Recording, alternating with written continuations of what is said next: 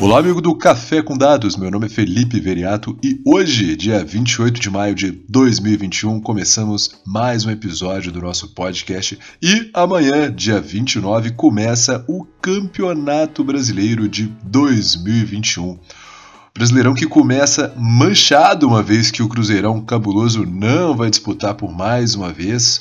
Tudo isso um grande plano, primeiro, para dar graça para os demais competidores e, segundo, pensando em promover a Série B, esse campeonato incrível. Por isso, o Cruzeiro fechou aí esse contrato de longa duração com a CBF para disputas contínuas do campeonato da segunda divisão. Um grande plano de marketing, estratégia é tudo. Lembrando também que o tema de hoje foi uma sugestão do meu amigo Tid lá nas primeiras semanas ainda do Café com Dados e ficou guardado aqui no nosso backlog. E a ideia hoje é falar sobre uma mudança drástica para o campeonato desse ano, que é a nova regra limitando a troca de técnicos. Para você que ainda não está ciente, a regra é bem simples. Cada clube vai poder demitir um técnico por ano e cada técnico vai poder se demitir uma vez para ir treinar um outro clube da Série A. E no caso de uma segunda troca do clube, ele vai ser obrigado a escalar um profissional que já esteja no clube há pelo menos seis meses. E o técnico que se demitir por uma segunda vez, ele fica impossibilitado de treinar um outro clube da Série A. E a pergunta que fica é: será que a gente precisava mesmo disso?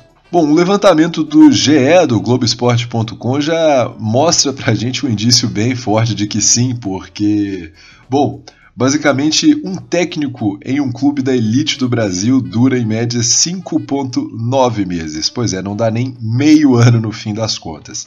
É, e para brincar um pouquinho com os dados, eu quis levantar uns números próprios também. O que, que eu fiz aqui? Até porque foi muito difícil encontrar uma base de dados concisa do Brasileirão, eu tive que fazer muita coisa na munheca.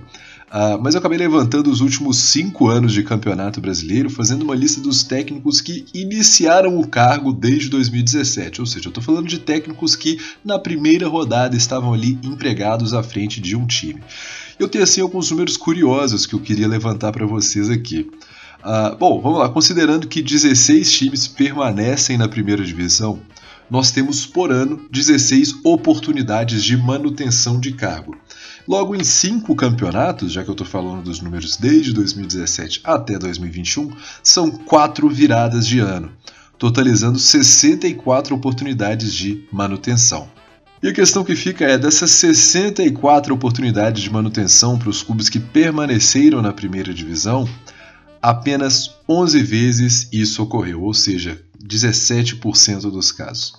E vale destacar que dessas 11, Sete foram com Mano Menezes, Fábio Carilli e Renato Gaúcho, que realizaram esses trabalhos de longa duração em Cruzeiro, Corinthians e Grêmio desde 2017. Então esse já é outro indício forte de que longevidade nos trabalhos não é o forte de forma alguma por aqui. E o outro dado que eu achei interessante trazer para vocês é que, considerando os 20 times que disputam o campeonato por ano, e considerando que eu trouxe os dados dos últimos 5 anos, nós temos 100 cargos de treinador iniciando a temporada no Campeonato Brasileiro. E desses 100 cargos possíveis, a gente poderia ter até 100 treinadores se cada time trouxesse um treinador novo todo ano. Na verdade, 59 treinadores distintos tiveram o privilégio de iniciar os trabalhos. E a questão principal que a gente percebe é que desses 100 cargos, 63 foram ocupados por apenas 22 treinadores. A gente espera que quando a gente vê que os times têm uma troca tão alta de técnicos que a gente tivesse um número maior. Mas, na verdade, a aposta nos mesmos nomes é muito grande. Então, em média, a cada brasileirão que se inicia, de 12 a 13 times escolhem um destes técnicos mais rodados para iniciar os trabalhos. Isso para não falar dos que iniciam o campeonato com um técnico novo, mas apostam em medalhão quando o bicho pega. Mas infelizmente esses números aqui eu não levantei. Isso mostra pra gente que além de trabalhos curtos, a maioria dos times apostam em profissionais que não funcionaram nos concorrentes, mas acabam dando ali murro em ponta de faca e preferem insistir nos mesmos nomes. E outro ponto interessante é que a nova regra pode até diminuir a troca de técnicos durante o Brasileirão mas no fim das contas só está catalisando o processo e pode acabar semente tapando só ali com a peneira. Um dado desse ano: É, dos 20 clubes da Série A, apenas 7 não tiveram uma troca de comando neste 2021. E assim, isso acaba sendo só mais um exemplo de algo que se aplica a muitos outros fatores da vida. Cultura não se muda com regras, não se muda com imposições, mas sim com exemplos, boas práticas.